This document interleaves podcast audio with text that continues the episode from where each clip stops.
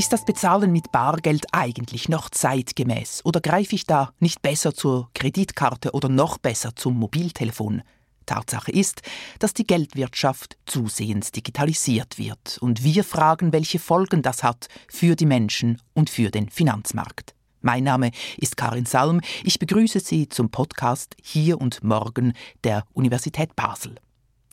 Münzen, Scheine oder Bitcoins die Zukunft des Geldes, das war der Titel des Unitalks, der im Museum Basel-Land in Liestal letztes Jahr stattgefunden hat. Meine Gäste waren Jürg Havelfinger, CEO der Basel-Landschaftlichen Kantonalbank und Axel Paul, Ordinarius für allgemeine Soziologie am Departement Gesellschaftswissenschaft der Universität Basel.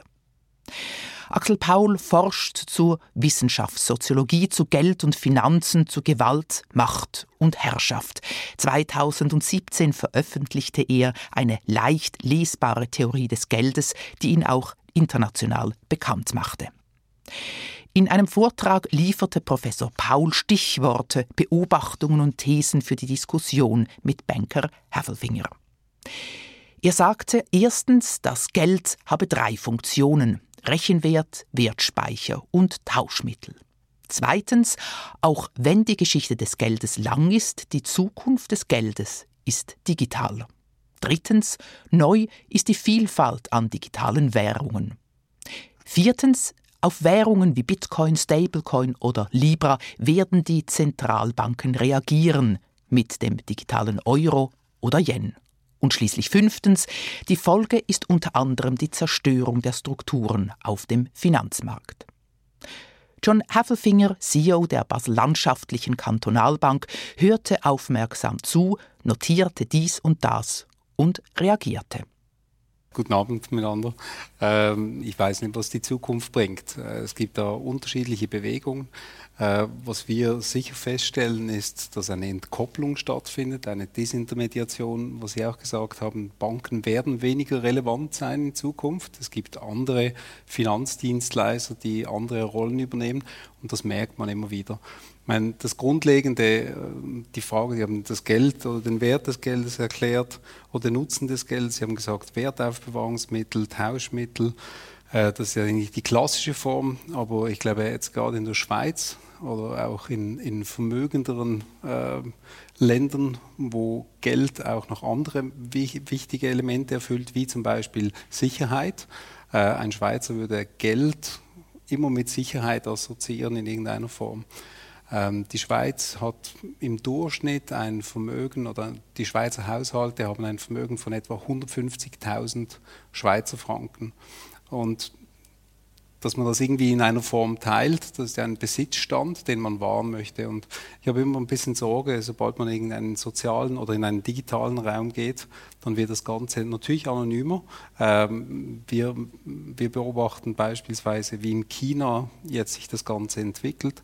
Immer mehr Leute machen Direct Payments, also über also verschiedene Zahlinstrumente. Sie haben sogar Länder, wo Bettler mit also wirklich Bettler auf der Straße, sie mit einem Handy äh, um Geld bitten werden und sie überweisen ihm dann das Geld.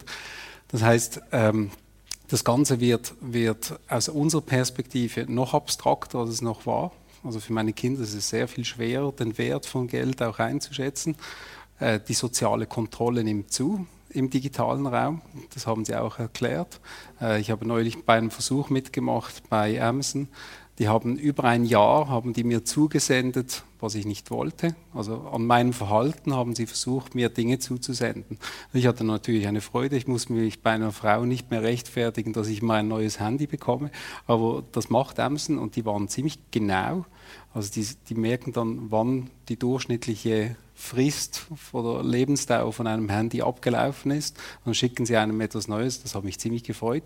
Aber 80 Prozent der Amerikaner finden das eigentlich toll, so sozial kontrolliert zu werden. Ich glaube, die Schweiz ist nicht ganz so stark. Ich habe eigentlich eher Sorge, dass der ganze Sicherheits, das ganze Sicherheitselement verloren geht. Oder? Ich meine, was ist der Wert, der Gegenwert von diesen, äh, von diesen Währungen? Also wenn wir jetzt gerade über Kryptowährungen sprechen, ähm, der Wert von Bitcoin heute ist, glaube ich, 1,2 Billionen. Das entspricht etwa der Geldmenge M3, also das ist Bargeld, das Geld im Umlauf, äh, plus die Sichtgelder, plus die Zeitgelder, die überall gelagert werden in der Schweiz. Und das ist 1,3 Milliarden ist, äh, ist diese Geldmenge M3 in der Schweiz. Und Bitcoin hat heute diesen Wert angenommen. Ne? Und dann denke ich mir, das ist ja eigentlich wahnsinnig. Was ist der Gegenwert von Bitcoin? Ähm, das ist etwa so, wenn ich ein Handy nehme, mit Licht in eine Box rein strahle, das schließe und sage, der Energieverbrauch ist jetzt drei Rappen gewesen und diese Box hat jetzt drei Rappen wert. Und die ist jetzt einmalig geworden, weil ich habe mit meinem Namen drauf unterschrieben. Das kann niemand fälschen. Und das ist für mich ein bisschen das Problem, dass ich eigentlich immer Geld mit einem Gegenwert assoziiere. Und das fällt mir im digitalen Raum ziemlich schwer. Und das hat natürlich einen Einfluss auf Sicherheit, weil wenn Sie ein zentrales Organ haben, das das steuert, also wenn Sie jetzt sagen, das steuert niemand mehr, dann würde ein, äh, jemand von der SP vielleicht sagen, das ist gut, da werden wir das Ungleichgewicht auf der Welt auflösen, dann können die ärmeren Länder endlich reicher werden und die reicheren Länder, die passen sich dann an. Aus der Schweizer Optik betrachtet würde ich sagen, finde ich jetzt nicht ganz so gut.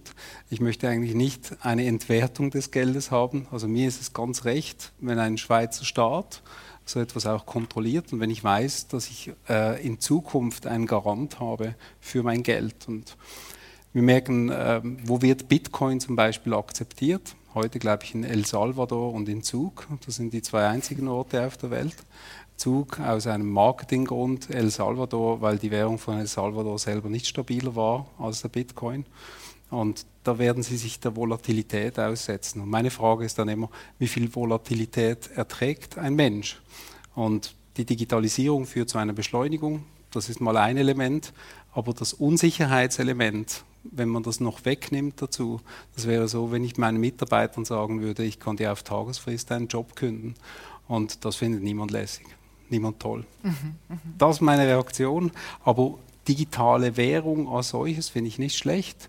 Ich glaube, die Bank hat ganz viele andere Funktionen nebst dem Zahlungsverkehr. Äh, um die Rolle reisen wir uns nicht. Ich hätte dann vielleicht ein bisschen mehr Ferien, aber ganz so extrem wäre es dann doch nicht. Jetzt hat ja äh, Axel Paul das angedeutet, eben, dass die Basel Landschaftliche Kantonalbank letztendlich sich auch diesen Herausforderungen stellt und auch irgendwie an, an diesem Projekt einer digitalen Bank herumdenkt, also ganz konkret, oder? Mhm. Also ja, das machen wir. Ich meine, Digitalisierung als solches, die nimmt zu. Ich meine, wir haben äh, wenn Sie jetzt schauen, wie ist, wie ist die Entwicklung der Digitalisierung in der Schweiz im Zusammenhang mit Geld, oder? Oder wie wichtig ist Bargeld noch? Und ich glaube, letztes Jahr war so der Tipping Point, vielleicht auch wegen Corona. Den Effekt werden wir jetzt vielleicht nächstes Jahr anders sehen. Aber letztes Jahr gab es zum ersten Mal mehr digitale Zahlungen in der Schweiz, also mit Kreditkarten, mit Handys etc., als Bargeldtransaktionen. Und auch wertmäßig war das schon länger so. Also größere Beträge zahlt man mit Kreditkarte oder mit Überweisung etc. Aber das war letztes Jahr das erste Jahr, dass es überhaupt passiert ist. Das war so wie ein, ein Wendepunkt ein bisschen. Wir merken Bargeldbezüge zum Beispiel anschalten, aber auch an Automaten nehmen massiv ab. Zuerst war es eigentlich so, dass die Leute mehr Richtung Bankomat gingen. Heute ist es aber so, dass auch die Bankomaten jedes Jahr 5% weniger Bezüge haben und die Schalter, die gehen etwa um 50, äh 15 per annum zurück. Also es ist schon massiv, wie weniger relevant das Bargeld wird. Oder? Also und die 15% sind pro Jahr? Pro Jahr, ja. 15 einfach immer vom Bestand. Ja. Also mhm. Der Rückgang ist immer wie kleiner natürlich, weil die Basis immer wie kleiner wird. Oder? Aber wir merken natürlich, dass der, der, der Bedarf kleiner wird. Meine, wenn Sie jetzt schauen, es gibt, glaube ich, 85 äh, Milliarden ist so die Geldmenge, die physisch im Umlauf ist in der Schweiz. Und 50 Milliarden davon sind Tausendernoten. Und das zeigt, das ist wahrscheinlich irgendetwas, was die Leute als Sicherheit zu Hause horten. Wenn wir Kunden befragen, wieso sie eine Tausendernote zu Hause haben, dann sagen sie, ja, das ist Sicherheit, das ist mein Notgroschen. Und ich glaube, der Durchschnittsbetrag, den ein Schweizer heute im Portemonnaie hält, ist 138 Franken. Das ist so im Moment die Situation. Wobei das ist nicht der Median. Es gibt viele Leute, die haben ganz viel und dann gibt es die meisten Leute, die ganz wenig im Portemonnaie haben. Oder? Aber ähm, ja, mein, meine Frage ans Publikum wäre, wer, wer würde sein Vermögen in Bitcoin investieren heute? sein ganzes Vermögen, weil er so dran glaubt. Die, die Frage ist, äh, der hieß ja irgendwie Satoshi Nakamoto, das war 2009, hatte das da irgendwie mal erfunden, das ist ein, ein, äh, ein Synonym, den gibt es, glaube ich, der heißt anders. Äh, aber im Grunde genommen, was ist ja Blockchain? Ich finde Blockchain als Technologie wirklich interessant, weil die Frage, wie macht man etwas eindeutig oder ein eindeutig, dass es nur einmal existiert, die hat offensichtlich Blockchain gelöst. Äh, und das geht ja so weit, dass man auch digitale Kunst über Blockchain kaufen kann. Ich habe mir neulich so ein Emoji gekauft. Ich weiß gar nicht, wieso ich das gekauft habe. Ich wollte es mal ausprobieren. Hat Amazon hat es Ihnen geschickt. Ja, sechs Franken, ja genau. sechs Franken hat es gekostet. Meine Kinder haben mich gefragt, ob ich das Geld jetzt zum Fenster rausschmeiße. Ich weiß gar nicht, was ich mit dem Emoji machen kann, oder? Aber es war wirklich ein, ein eindeutiges Emoji. Aber die Frage für mich ist immer, also erstens wird ja Bitcoin irgendwann mal ausgeschürft sein. Also im Jahr 2120 wird man kein Geld mehr schöpfen können mit Bitcoins, dann wird es ausgeschöpft sein. Wieso? Weil dann die ganzen Rechnungs also die Rechnungen, die das hinterle dort hinterlegt sind, sind irgendwann mal gelöst. Genau, es gibt keine neuen äh, Protokolle mehr dort. Aber das ist eine, ein, ein Prozess, der wird irgendwann mal aufhören. Also die Volkswirtschaft, wenn Sie sich das aber überlegen, wird über Zeit sich trotzdem weiterentwickeln. Das ist das Erste. Das Zweite ist, wer besitzt Bitcoins? Und für was setzt er die ein? Also heute haben Sie in der Schweiz immer noch im Zahlungsverkehr ein Problem. Das, äh, das hat auch der Schweizer Regulator so bestimmt. Äh, wieso? Weil er sagt, ja gut, ich muss genau wissen, von wem das Geld kommt und wohin es geht. Wenn ich jetzt mir das überlege, was für eine Rolle wir als Bank haben, wie wir bestraft werden, wenn wir es falsch machen vor diesem Hintergrund, dann braucht es dann noch extrem viel Regulation rund um das Thema. Und darum sage ich auch, ja, das ist noch nicht gelöst. Ja, Banken arbeiten jetzt im physischen Bereich seit 30 Jahren an diesem Thema. Wir haben immer noch Probleme damit und irgendjemand muss diese Rolle übernehmen. Ich glaube nicht, dass Facebook das kann. Und was sagen Sie dazu? Wer muss diese Rolle übernehmen? Welche Rolle? Also, äh, Ein Regulator. Ja. Äh, man kann in der, in der Geldgeschichte, und zwar in, in wirklich großen, großen Zeiträumen, äh, ich spreche von Jahrtausenden, äh, Jahrhundert, mindestens Jahrhunderten, wenn ich, wenn ich Jahrtausenden, äh, mehr sehen als diesen einen Megatrend, den ich eingangs erwähnt habe, den der, der Entmaterialisierung, äh, sondern man könnte zweiten sehen. Es gibt vielleicht auch noch einen dritten und vierten, aber jetzt lassen wir es mal beim, beim zweiten. Ähm, dass es so etwas gibt wie ein, ein Pendelschwung hin zu einer tendenziellen Dominanz von Privatwährungen äh, und zurück zu einer Dominanz von staatlich regulierten Währungen. Und ähm, man könnte wahrscheinlich noch weitergehen und, und sagen, staatliche und private Währungen, die haben immer schon konkurrenziert, ein, äh, ein gutes Stück weit. Und politisch Mächtige äh, wussten sehr wohl, dass ihre Macht auch in dem Maße wächst oder stabilisiert wird, indem sie das Monopol oder zumindest ein, ein, ein gutes Stück von Autorität äh, über äh, das jeweilige in ihrem Herrschaftsgebiet umlaufende Geld haben äh, oder behalten. Also ein Beispiel, äh, das Aufblühen des Handels im in, in, den Städten des Hochmittelalters, die, die Erfindung von Schuldverschreibungen, dann in der, in der frühen Neuzeit, äh, das Aufblühen von Banken in der Renaissance, zunächst in Italien, dann auch andernorts in, äh, äh, in Europa, ähm, war etwas, was die Kaufleute und die Bankiers der zweiten Generation, die erste Generation, das waren wiederum die Griechen, sich, sich ausgeheckt hatten. Und in dem Moment, in dem die Kaufleute sagen, ich, ich brauche gar keine von irgendwelchen Fürsten geschlagenen, geprägten Münzen, sondern ich verlasse mich auf den Kredit, den guten Ruf eines anderen Kaufmanns in Antwerpen, in Brügge, in London, äh, mit, mit dem ich handle, dem mir einfach eine Schuldverschreibung schickt, äh, war es vorbei mit der Macht der Fürsten äh, über dieses Geld. Aber rein private Unterfangen führen zu einem enormen Vertrauensproblem. Ich will damit nicht sagen, dass Staaten grundsätzlich vertrauenswürdigere Akteure sind als private, aber im, im Zuge der Herausbildung von Nationalstaaten, im Zuge der, der äh, europäischen Neuzeit war es so, dass sich staatliche Papierwährungen äh, als Anker, als Referenz all dieser vielen in unterschiedlichen Namen, Denominationen ausgestellten äh, Kaufmannsgelder bewährt und, und durchgesetzt haben.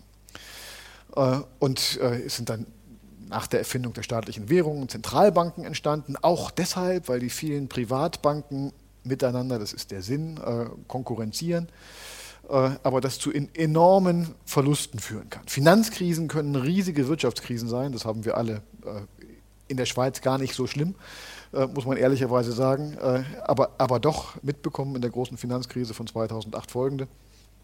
Also es ist bei uns glimpflicher verlaufen als an, an vielen anderen Orten auf der Welt, wie so oft, äh, wenn man in der Schweiz oder in Mitteleuropa lebt. Äh, es bedarf einer gewissen Regulierung. Ja, das, das hat die Geschichte, glaube ich, äh, glaube ich. Nicht nur, nicht nur eine gewisse, es braucht eine größere Regulierung, weil das Problem ist, also ich, ich baue ja, wenn ich jetzt an, an, an eine Lebensentwicklung denke, oder? Dann basiert das Ganze ja auf einer Wertannahme. Das heißt, ich, in der Schweiz haben wir jetzt äh, so eine Drei-Säulen-Vorsorge. Äh, äh, da glauben wir daran, dass mindestens zwei von diesen drei Säulen irgendwie funktionieren werden. Und das ist mit einer Preisstabilität verbunden und ein Vertrauen in den Staat, dass er das nicht entwertet. Und meine Frage ist, wenn ich jetzt das losgekoppelt, weil ich werde ja immer noch in einem anderen Raum, in einem physischen Raum oder in einem digitalen vielleicht auch Geld verdienen und das in irgendeiner Währung denominieren. Und der Staat garantiert mir, halt auch durch Prägung von neuem Geld, Herausgabe von neuem Geld oder eine Kontrolle von dieser Geldmenge, dass mein Geld einen Wert hat. Und wenn ich das nicht kann, dann baue ich keinen Sozialmarkt mehr, dann kaufe ich mir nur noch Bitcoins und hoffe, dass genug Leute das auch kaufen auf der anderen Seite. Weil wenn sie es nicht mehr kaufen, das ist nur noch das Gebot von Angebot und Nachfrage. Ein Staat hat aber eine andere Funktion, weil der stabilisiert dort, der hat eine stabilisierende Wirkung. Das heißt, wenn ich das aus dieser Kontrolle rausnehme, dann, dann hoffe ich auf ein System, dann ist es Survival of the Fittest und dann, dann kann ich spekulieren. Ja, und wenn ich dann Glück habe, dann funktioniert es. Wir sehen es aber in Ländern, die weniger Stabilität bieten, wie zum Beispiel Brasilien. Oder? Meine, zu was führt das? Die Leute konsumieren viel stärker, die investieren nicht. Und man sieht es in anderen Ländern, wie die jetzt aufkommen und so wirklich stark mit digitalen Währungen sind. Das führt zu einem Social Controlling oder zu, zu einer Kontrolle der Gesellschaft. Und ich muss sagen, das ist mir zu wenig liberal was sagt der Soziologe in Ihnen? Das ist ja wirklich also ja, ich kann, ein, ich kann, ich kann ein düsteres Bild oder ich kann sagen, voll, voll, ein altmodisches ich, Bild? Nein, ja? nein, nein. Absolut altmodisch, ja, wahrscheinlich. Ich kann, ich kann äh, den Ausführungen voll, vollumfänglich äh, zustimmen. Also ich bin mir zwar nicht sicher, ähm, ob, ob, Staaten als Staaten in, in der Lage sind, äh, die Stabilität einer Währung zu garantieren. Es gibt genügend Beispiele, äh, in denen die Währung wertlos geworden ist. Einige von Ihnen werden sich möglicherweise äh, erinnern, was, was für unglaubliche, äh, über die Jahre kumulierte inflationäre Geldentwertungen es in den 70er Jahren gab. Ja, also dagegen sind jetzt diese 3, 4 Prozent im, im Euroraum Kinkerlitzchen oder, oder in, den, in den USA. Ich weiß gar nicht, wie die aktuelle Inflationsrate in der, in der Schweiz liegt. Wahrscheinlich ähnlich. 2, 3, genau. 3,x Prozent. Vielleicht, vielleicht in, in, in, der, in der Größenordnung. Wirtschaftlich gut aufgestellte Staaten äh, haben natürlich ähm, einen enormen Vorteil. Also einerseits ist, ist auch das Zentralbankgeld ähm, in, insofern wertloses Geld, als dass es eben nicht mit realen Werten hinterlegt ist. Also in, in, in Bern oder in sonstigen Alpenbunkern li liegt nicht genug Gold oder liegen nicht genügend Schätze, um, um die äh, Menge an Franken, von der ja gar nicht klar ist, wie groß sie ist, zählt man nur das Bargeld oder auch das Giralgeld und die Einlagen. Es, ist, es gibt verschiedene Rechengrößen. Ähm, also das, das, ist in gewisser Hinsicht äh, ungedeckt mit der Einschränkung, äh, dass wirtschaftliche potente Staaten natürlich ein Steuermonopol haben. Ja, wir, wir, alle sind gezwungen, äh, unsere Steuern, wenn wir in der Schweiz leben, in, in, in Schweizer Franken, äh, zu bezahlen. Das ist eine, eine Nötigung, ein, eine bestimmte Währung zu gebrauchen. Äh, und selbst ein Land wie die Schweiz, das im internationalen Vergleich natürlich klein äh, ist, aus anderen Gründen dann wiederum doch in einer Liga spielt äh, wie der Euro, aus, anderen Gründen, das will ich jetzt nicht, nicht erläutern, ähm, dürfte sehr viel leichter die Währung stabilisieren können als, als ein Land, das wirtschaftlich schwächer ist oder in dem die Steuermoral einfach nicht existiert oder in dem die Finanzbehörden so, so schwach sind, dass, nicht, das nicht kontrolliert werden kann. Diese Regulierung brauchen wir, aber man, man sollte sich nicht äh, täuschen, dass Staaten als Staaten, äh, auch wenn sie ein Steuermonopol haben, äh, den, den Wert einer Währung garantieren können.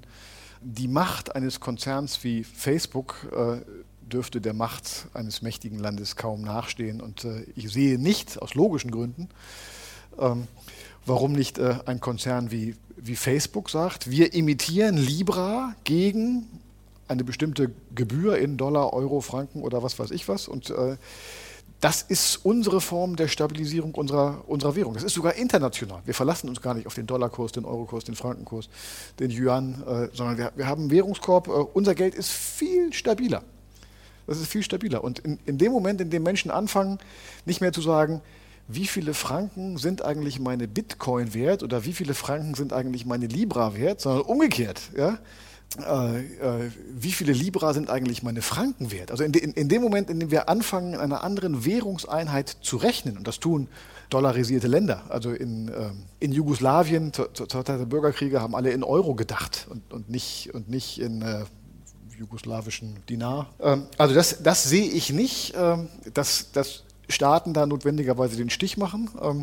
Ich sehe auch nicht, warum nicht äh, Facebook sagen sollte, wir errichten auch sowas wie eine Zentralbank. Ist nur eben, ist nur eben eine private.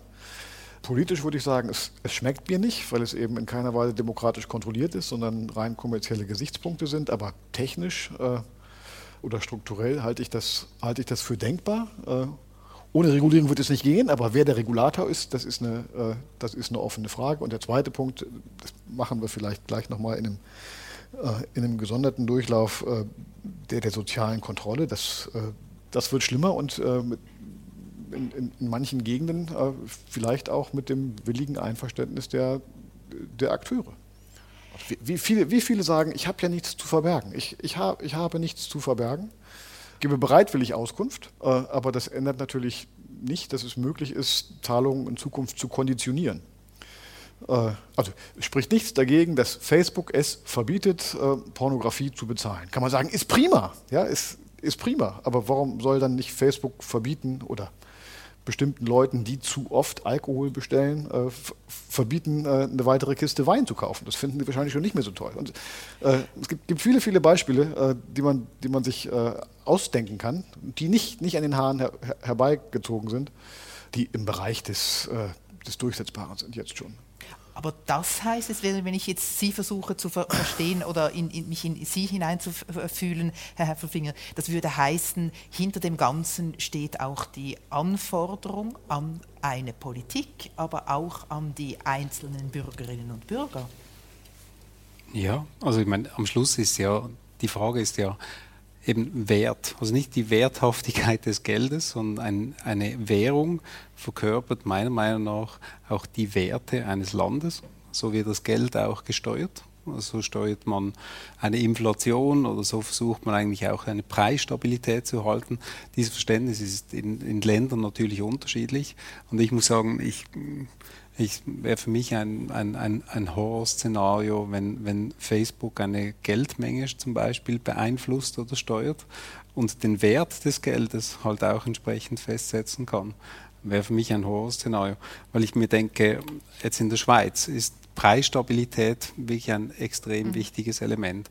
Oder wir haben, wir haben jetzt äh, Eigentumssicherheit ist zum Beispiel ein Element. Ich habe früher viel mit deutschen Kunden äh, gearbeitet in Deutschland, Unternehmer, die hatten riesige Angst. Die hatten Angst vor Enteignung, das haben sie ein paar Mal erlebt im Ersten, im Zweiten Weltkrieg äh, und die hatten immer Angst vor diesen Elementen. Ich konnte das nicht nachvollziehen, ehrlich gesagt, weil ich es nie erlebt habe. Ähm, aber die haben dann auch Angst zum Beispiel vor der Erbschaftssteuer in Deutschland. Und das ist vielleicht einer der, Begrün äh, der Gründe, wieso in Deutschland zum Teil auch stärker hinterzogen wird, wieso man zum Beispiel Geld in die Schweiz brachte, weil man gesagt hat, ja, ich möchte mein Geld schützen vor dem Souverän in irgendeiner Form. Und ich glaube, das Sicherheitselement, also alles, was jetzt heute passiert in dieser Geschwindigkeit, äh, passiert in absoluter Sicherheit. Also keiner meiner Kinder hat zum Beispiel erlebt, dass eine Bank nicht mehr zahlungsfähig war in der Schweiz. Das letzte Mal war es irgendwie die Spar- und Leihkasse tun oder so. Das geht schon relativ lange zurück. Niemand, den ich kenne, hat erlebt, dass eine Bank ihm sein Geld nicht gegeben hat. Äh, wenn ich jetzt heute frage, du bei deiner Neobank, wo du da dein Geld hast, wo ist das Geld eigentlich? Also weißt du, wie die Bilanz aussieht dieser Firma? Der du dein Geld anvertraut hast. Und dann sagen die Leute, nein, wieso muss ich das wissen? Ich kann es ja beziehen, ich bezahle im Laden. Und das hat niemand eigentlich erlebt, dass das nicht der Fall ist. Und ich glaube, das sind ja diese Elemente, wir wägen uns so lange in Sicherheit, bis wir irgendetwas anderes halt erleben. Und das ist ja dieser Notfall. Also ich weiß nicht, wer von Ihnen äh, einen Erste-Hilfe-Kurs gemacht hat, aber wenn man das ja nicht tagtäglich erlebt, dann ist man immer überrascht, wenn so eine Situation passiert. Und ich glaube, das ist nur möglich in einer Zeit, wo Werte total ähm, entkoppelt werden von der Realwirtschaft. Also wenn Sie jetzt, wenn Sie jetzt Leute fragen, was hat zum Beispiel Tesla Wert? Das ist auch so ein lustiges Beispiel. Oder? Also eine Firma, die mehr Wert hat als alle Autokonzerne zusammen. Und der Börsenwert dieser Unternehmung steigt um Milliarden, um ein Mehrfaches eines Kontraktwertes. Und wenn Sie dann zum Beispiel anschauen, ähm, wir berechnen den Wert einer Firma auch basierend auf den Erträgen, die sie machen. Und in der Schweiz und auch durch die Globalisierung sind diese Werte völlig entkoppelt. Straumann zum Beispiel, Zahnimplantate, irgendwie 70, 80 Mal den Gewinn also man geht davon aus, dass die nächsten 70 Jahre die mindestens diesen Gewinn machen. Nein, unsere Analysten sagen natürlich, die werden nächstes Jahr doppelt und danach dreifach und vierfach und das ermöglicht uns alles die Globalisierung. Was wir aber erleben, ist eine total Kehrtwendung. Also jetzt haben wir genau das Gegenteil erlebt. Alles wurde regionaler, also auch während Covid. Leute begannen plötzlich wieder im, im Geschäft nebenan einzukaufen. Man fand das Regionale wieder toll. Jetzt gehen alle in der Schweiz in die Ferien. Also sind ja irgendwie Dinge, die, die sind völlig gegensätzlich, oder? Ähm, und das sind so Dinge, die, kann, die können wir im Moment einfach nicht einordnen. Und Sie haben mich gefragt, ja, was machten wir als Bank? Ja, wir versuchen natürlich alle Wege zu gehen, oder? Weil ein Weg allein reicht alleine nicht. Also wir können nicht auf physisch setzen, wir können nicht nur auf digital setzen, äh, aber auf eins setzen wir ganz sicher nicht auf Bitcoin. Aber ähm, ich glaube, der, der, das Thema ist natürlich, wie schaffen wir Sicherheit über Zeit? Und weil wir jetzt lange keinen Unfall mehr hatten, dürfen wir das Steuerrad nicht einfach loslassen und die Augen schließen im Auto. Und ich glaube, das ist das, ist das Thema, wenn es um Altersvorsorge geht, wenn es um Sicherheit, wenn es um Eigentum geht. Ähm, da haben wir einen Wert auch in der Schweiz. Aber ich kann natürlich gut verstehen, dass andere Länder, äh, die weniger zu verlieren haben, sagen, ja gut, also spielt keine Rolle, haben wir doch eine globale Währung. Das ist einfach für uns in Afrika zum Beispiel. Aber es ist interessant, wenn ich jetzt Ihnen so zuhöre oder vor allem auch bei Ihnen, wo das immer wieder kommt, der Wert, oder? Also Sie haben auch Ihre, Ihre Kinder äh, herbeigezogen oder so. Äh, und da frage ich mich, begünstigt eigentlich jetzt tatsächlich einfach das ganz Banale mit dem bargeldlosen Bezahlen? Begünstigt das, dass man dadurch irgendwie wirklich denn die Werte und die Relationen verliert? Ist das ah. eine, der Anfang sozusagen einer Erosion? Ja, glaube ich schon, weil ich meine, was, was sucht man? Man sucht sich immer Parallelsysteme. Also der Soziologe wird da vielleicht noch ergänzen, aber man sucht sich ja immer Parallelsysteme. Wenn ich dann überlege, was finden die Leute wertvoll?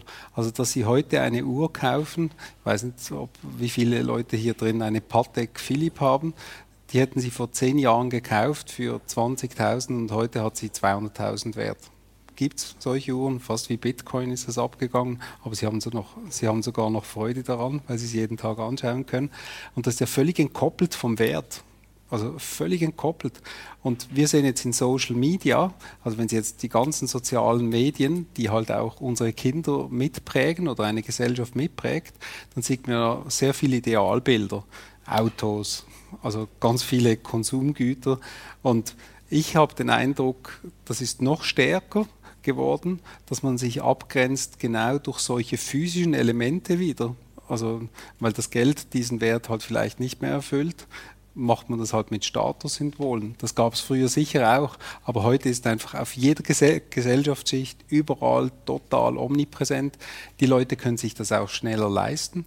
Wenn wir heute mit Leuten sprechen ähm, äh, und mit ihnen über einen Hauskauf diskutieren, meine, meine Eltern, die haben, glaube ich, 20 Jahre gespart, dann haben sie sich ein Haus gekauft. Ich meine, Sie wissen nicht, wie viele Leute wir heute mit 25 Jahren auf der Bank haben, die sagen, ich habe ein tolles Haus gesehen, ich möchte das gerne kaufen. Ich nehme mir die Pensionskasse, ich nehme mir dies und das und dann bekomme ich noch ein Darlehen meine Eltern, morgen will ich es kaufen. Also die Geschwindigkeit hat auch zugenommen. Oder?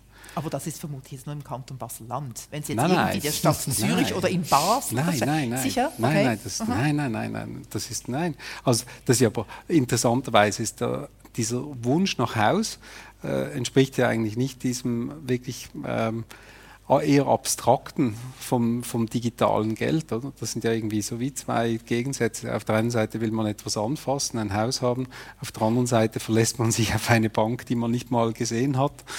also das ist ja irgendwie, sind komische Gegensätze komische Gegensätze, ja, merkwürdige Gegensätze oder vielleicht auch nicht. Das ist tatsächlich vielleicht der Wunsch, irgendwie etwas Haptisches zu haben. Oder in Japan gibt es ja auch die Kultur, eigentlich, wenn etwas kaputt ist und man es geflickt hat, dann bekommt es eigentlich, weil es kaputt war und schön zusammen äh, geflickt ist, einen höheren Wert.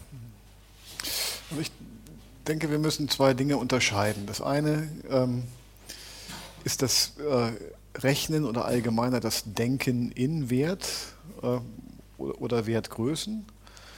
Und das andere ist die Absicherung dieser, dieser Werte durch ein drittes. Ähm, lassen Sie mich das kurz zu erklären versuchen. Also wir alle denken in Franken.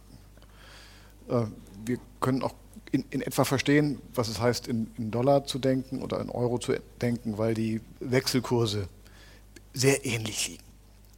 Ja, das ist nicht dasselbe, ist ein bisschen mehr oder ist ein bisschen weniger, aber, aber in, in, etwa ist es, äh, ist es dasselbe, wenn wir, wenn wir wissen, ein Haus äh, hier in Basel-Land äh, kostet, äh, das weiß ich jetzt wirklich nicht. Jetzt bin ich gespannt. Jetzt bin ich gespannt. Äh, das kostet 750.000 Franken. Das ist, ist, wahrscheinlich dann gar nicht so. Kaufen wir alle. Ja. Das ist wahrscheinlich gar nicht sonderlich groß für, für, für 750. Ja. Ich weiß nicht. Ähm, nicht egal. Äh, ich, ich, habe jetzt geraten und äh, schon befürchtet, dass ich deutlich zu tief liege.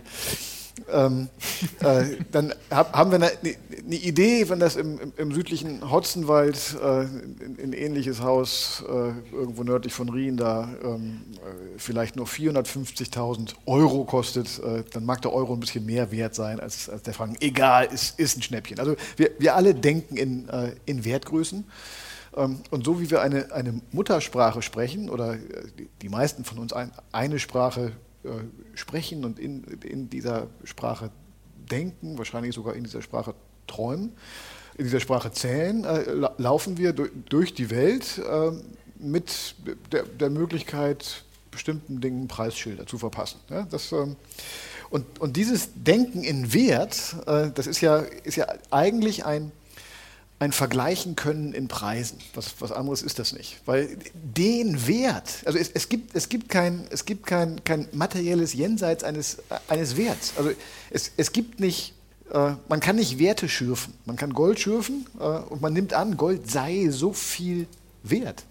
Gäbe es viel mehr Gold, als es Gold gibt, ja, dann wäre Gold eben nichts wert. Also Gold ist nicht an sich wertvoll. Es gibt nichts, was an sich also ist vielleicht äh, ernüchternd, wenn ich Ihnen das sage, aber äh, es, es gibt nichts, nichts, was an sich äh, aus, aus seiner materiellen Qualität heraus wertvoll ist. Dann kann man sagen, Knappheit und so weiter, das stimmt, das hat aber mit, mit, mit, der, mit der Substanz, es gibt kein, keine Wertsubstanz, gibt es nicht. Ja, auch, auch Nützlichkeit ist etwas, was wir den Dingen antragen. Äh, also sicherlich ist diese Flasche nützlich, aber es gibt vielleicht Äquivalente. Also es, es gibt, gibt, äh, es gibt sowas wie, wie objektiven Wert nicht. Und wenn wir aber den, den Dingen in der Welt Preisschilder anhaften an, äh, können, dann wissen wir, okay, äh, das Haus äh, ist so und so viele Sportwagen wert oder kriege ich dafür oder, oder so, so, und so lange kann ich meine Pension beziehen, um dieses Haus äh, zu kaufen oder, oder, oder abzubezahlen. Wir, wir, können das umrechnen. Und das Erlernen dieses Denkens in, äh, in Werten wäre sicherlich in einer Welt, in der es nur noch digitales Geld gibt, schwieriger äh, als in einer Welt, in der unsere Kinder zunächst mal mit Münzen Umgang pflegen. Auch, auch wenn die Münzen an sich nicht wertvoll sind. Ja? Wie, wie, kann das sein, äh, dass, äh, dass, die fünf, dass das 50 Rappenstück, das kleiner ist als äh, das 20 Rappenstück, mehr als doppelt so wertvoll ist. Das haben Ihre Kinder sich vielleicht schon mal gefragt. Das kann doch nicht sein, ist doch viel kleiner.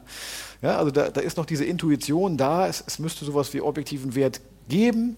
Wie kann das sein, dass, dass der Schein mehr wert ist, der 10, der 10 Frankenschein mehr wert ist als, als ein Fünfer, diese schöne, schwere Münze? Ja, das ist, ist ein mühsamer Prozess. Ich, ich glaube aber, dass es, dass es für, für, für Kinder ex, extrem wichtig ist, zunächst mit einer Scheinmaterialität von, von mhm. Werten umzugehen, um die Immaterialität von, von äh, Werten denken zu können. Das ist das eine.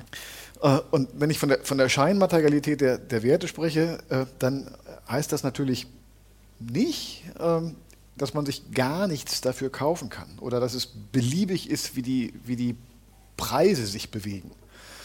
Ähm, wenn unsere Worte, also wenn es eine extreme Inflation gäbe, das können wir uns ähnlich vorstellen, als, als, als ob unsere Worte nicht mehr exakt das bezeichnen würden, äh, was, sie, was sie bezeichnen. Ja, wir, wir das wäre dann die Lüge. Im Extremfall die Lüge, aber es, es, es wäre so wie ein, ein, ein äh, Stammeln, Stottern in einer fremden Sprache. Äh, irgendwie viel. Ja? Man, kann, man kann nicht sagen, genau so viel und deswegen so und so viel.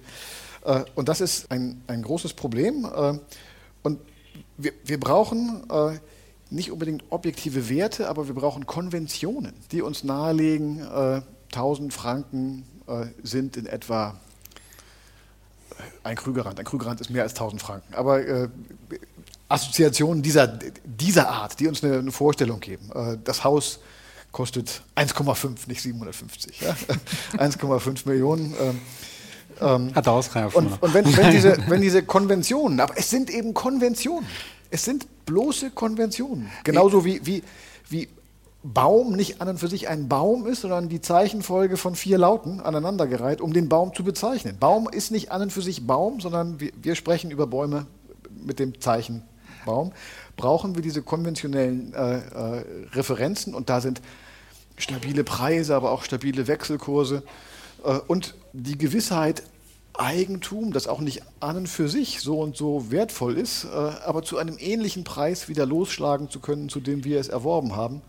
Ganz wichtig für die, äh, für die wirtschaftliche Stabilität, aber letztendlich auch für die psychosoziale Sicherheit der Leute. Ja. Wie, wie, wie wirkt sich so enorme Wertentwicklung aus? Also der Herr hat ja vorhin auch gesagt, hätten wir vor fünf Jahren Bitcoins gekauft, würden wir jetzt wahrscheinlich noch Champagner trinken nachher.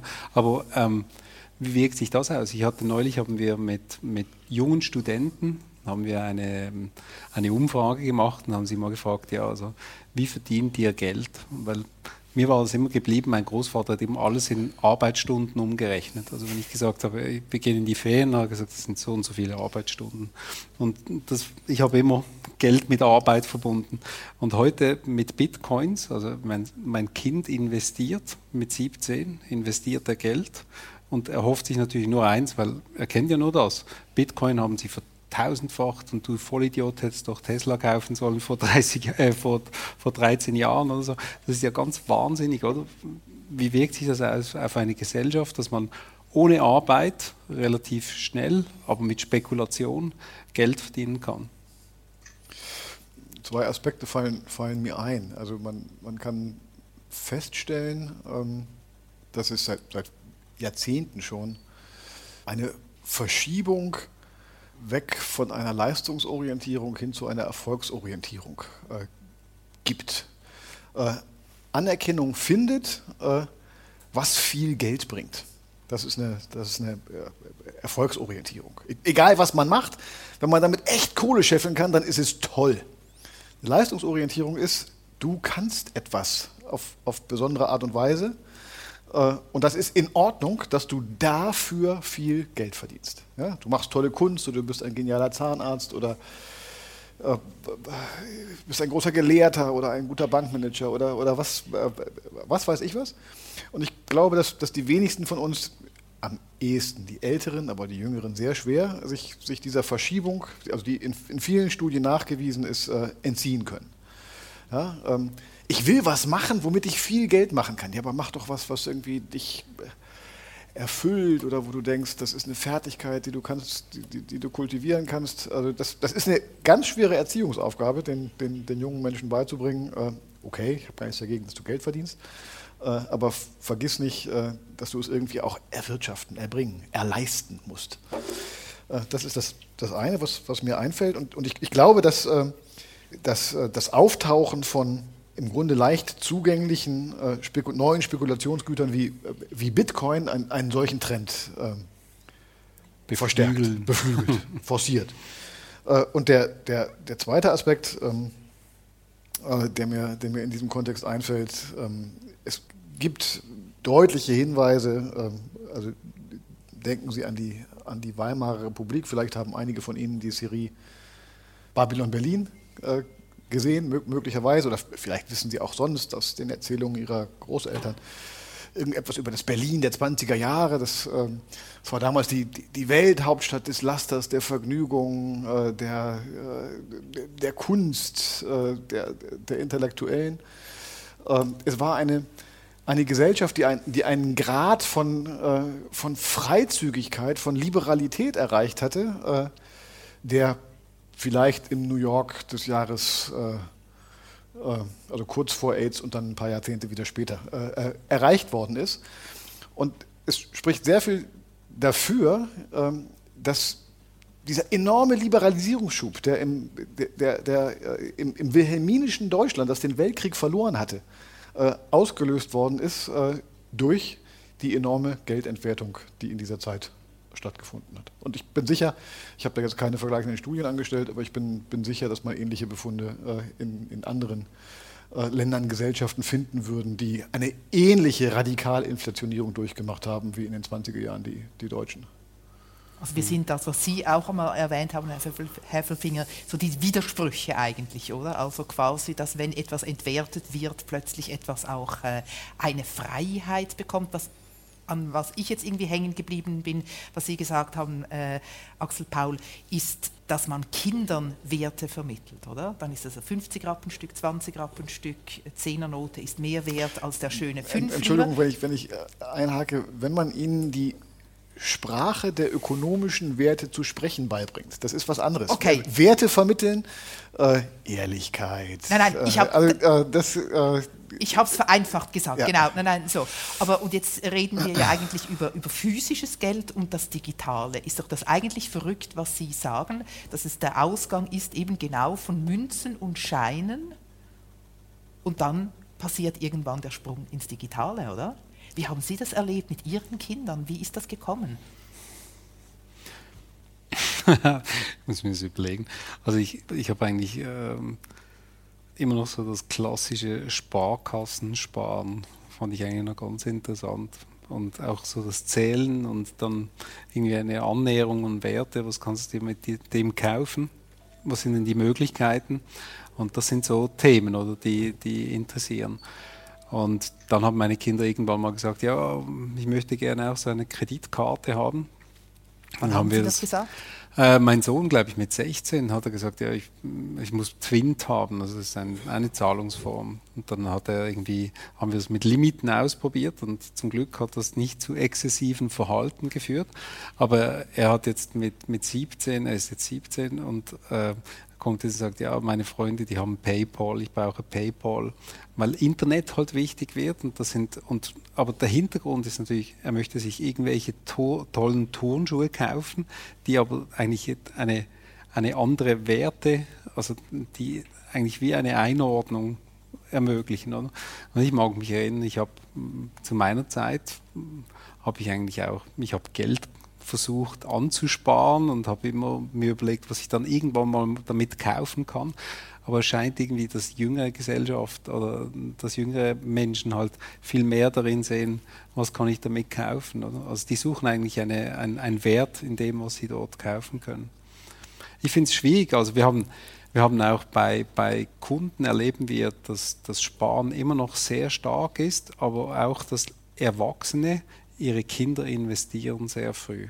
Weil offensichtlich glaubt auch die Gesellschaft dran, das haben die letzten 10, 15 Jahre halt auch bewiesen, dass eine Wertvermehrung durch Anlegen stattfindet. Oder? Und das aber immer noch in einem relativ sicheren Rahmen. Aber ich glaube, je sicherer das wird, also wenn immer alles in eine Richtung läuft, dann wähnt man sich vermutlich in der falschen Sicherheit und dann irgendwann mal korrigiert. Und ich mag mich erinnern, mein erster Arbeitstag, äh, ich habe eine Banklehre gemacht, mein erster Arbeitstag war der, äh, der Montag 1987, als die Börse in einem Schlag, glaube ich, um 30 Prozent gefallen ist. Und ich habe da am Freitag zuvor, habe ich meinen Eltern gesagt, so jetzt arbeite ich an der Börse. Das war in Basel, gab es noch diesen Ring äh, am, äh, am Eschenplatz. Und dann habe ich mein ganzes Geld mir transferieren lassen, mein ganzes Ersparte, das waren 15.000 Franken, habe ich, das habe ich alles selber angespart. Dann habe ich mir das überweisen lassen von meinen Eltern und am ersten Tag alles investiert. Und am Abend war das genau noch 50 Prozent wert. Und ich bin dann, ich wusste ehrlich gesagt nicht genau, ob ich jetzt, was ich jetzt am schlimmsten fand, meinen Eltern zu erzählen, dass ich jetzt 50 Prozent von meinem Geld verloren habe. Ähm, und meine Eltern, den habe ich am, am, Wochenende noch erzählt, wie das an der Börse läuft, weil am Freitagnachmittag haben mich da kurz eingeführt war so meine Erkenntnis, dass Dinge, die hochgehen, meistens auch irgendwann mal wieder runterkommen. Aber das hat mich ziemlich geprägt. Na, das fand ich jetzt eine ganz wunderbare Geschichte. Darum merkt man irgendwie bei Ihnen genauso etwas, vielleicht sage ich mal so ähm, sympathisch altmodisches, oder?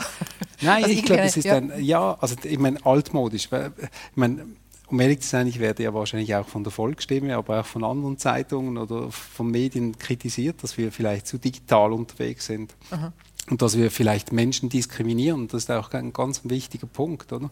Ich, meine, ich merke zum Beispiel bei meinem Vater, äh, Mitte 70, der ist digital noch recht fit, aber Dinge gehen immer wie schneller. Also die Kadenz nimmt zu. Das heißt, auch dort, er braucht vielleicht mehr Zeit plötzlich weil unsere Kadenz oder wie wir kommunizieren mit unseren Kunden vielleicht nicht mehr verständlich ist. Also wir sprechen unterschiedliche Sprachen. Oder? Und das ist so ein, ein, ein Thema. Oder? Die Beschleunigung, die war noch nie so langsam wie heute, weil morgen wird sie noch schneller sein. Oder? Und dieses Tempo wird irgendwann mal jeden überfordern. Und ich werde auch zu einem Punkt kommen, wo mich das halt überfordert. Und ich glaube, das ist ein, ein Thema, mit dem müssen wir behutsam umgehen also wir dürfen nicht einfach sagen, Bargeld verliert äh, bei einer Bank völlig den Wert, wir müssen alle Niederlassungen schließen, weil weniger Kunden kommen. Nein, das ist falsch. Also wir müssen irgendwie immer, wir müssen einfach mehr Kanäle eröffnen. Oder? Und darum, das gibt mir ein bisschen Zuversicht, dass wir heute eine Gesellschaft haben, die in unterschiedlichsten Formen unterwegs sind und jeder hat die Möglichkeit, seinen Weg zu gehen. Das gibt mir eigentlich die Zuversicht, dass es nicht eine Lösung gibt. Es gibt nicht eine digitale Währung oder eine eindeutige Lösung. Die wird es nicht geben, sondern es wird immer wieder verschiedene Formen geben und die eine wird mal mehr in sein und die andere mal weniger. Und dann gibt es wieder etwas Neues und dann findet man das wieder das Allheilmittel. Also eine Form von Gelddiversität wie analog zur Biodiversität. Genau. Ich glaube, das Nachdenken über Geld ist vielleicht wirklich ein abendfüllendes, ein unerschöpfliches Thema. Äh, ich schlage vor, dass meine beiden Gäste einen herzlichen Applaus bekommen.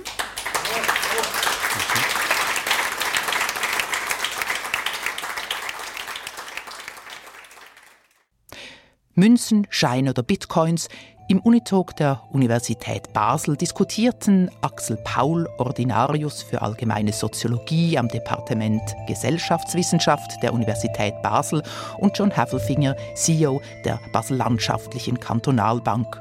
Sie diskutierten über die Zukunft des Geldes. Hier und morgen, das ist ein Podcast der Universität Basel. Produktion, Ressort Kommunikation und Marketing, Musik, Dimos Gaidazis, mein Name Karin Salm und ich bedanke mich für Ihr Interesse.